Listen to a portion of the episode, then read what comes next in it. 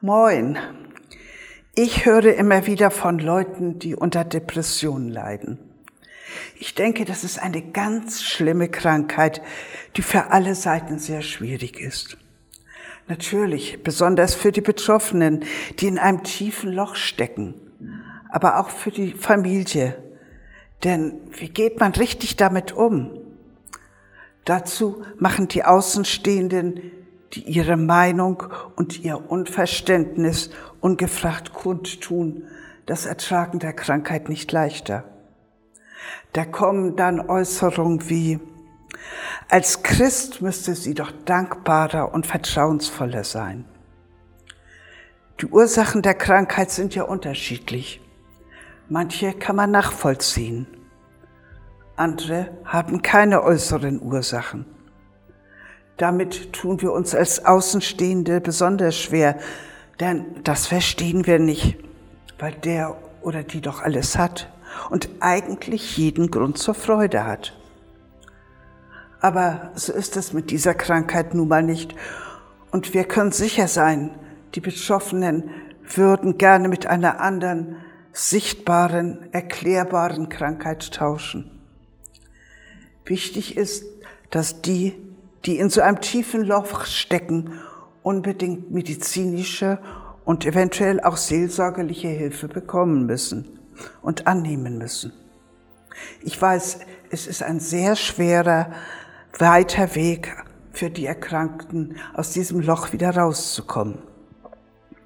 Wenn Sie in so einer Situation, in so einem tiefen Loch sind, wenn alles nur noch schwarz ist, dann kann ich mir denken, dass auch Ihr Glaube ins Wanken gerät, dass die Verbindung mit Gott von Ihrer Seite scheinbar unterbrochen ist und Sie weit weg sind von dem Denken, und ob ich schon wanderte im finstern Tal, fürchte ich kein Unglück, denn du bist bei mir, dein Stecken und Stab trösten mich.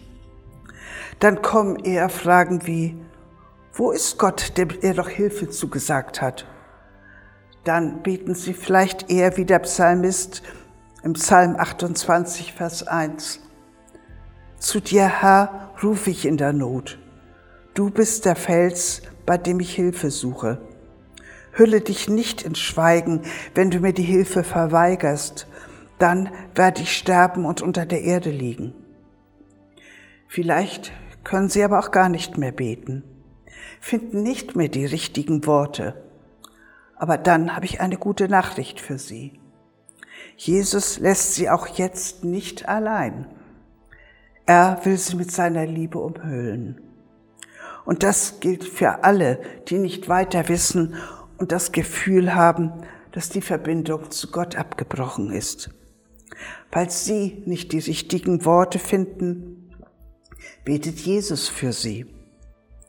Aus, aus Johannes 17 ab Vers 9 habe ich einige Verse zusammengefasst, in denen Jesus den, zum Vater für Sie betet, zu dem Sie ihm ja gehören.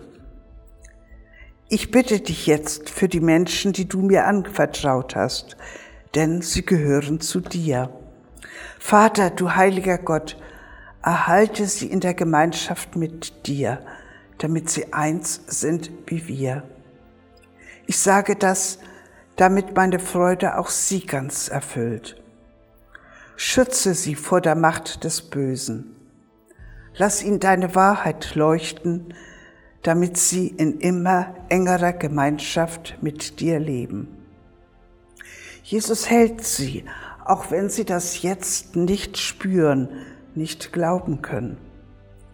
Ihre Situation ändert aber nichts an seiner Liebe.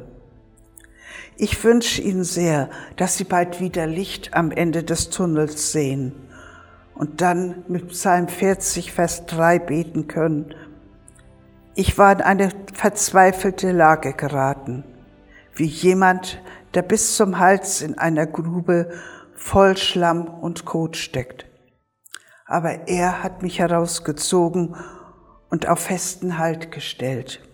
Jetzt haben meine Füße wieder sicheren Stand. Ja, das wünsche ich Ihnen heute.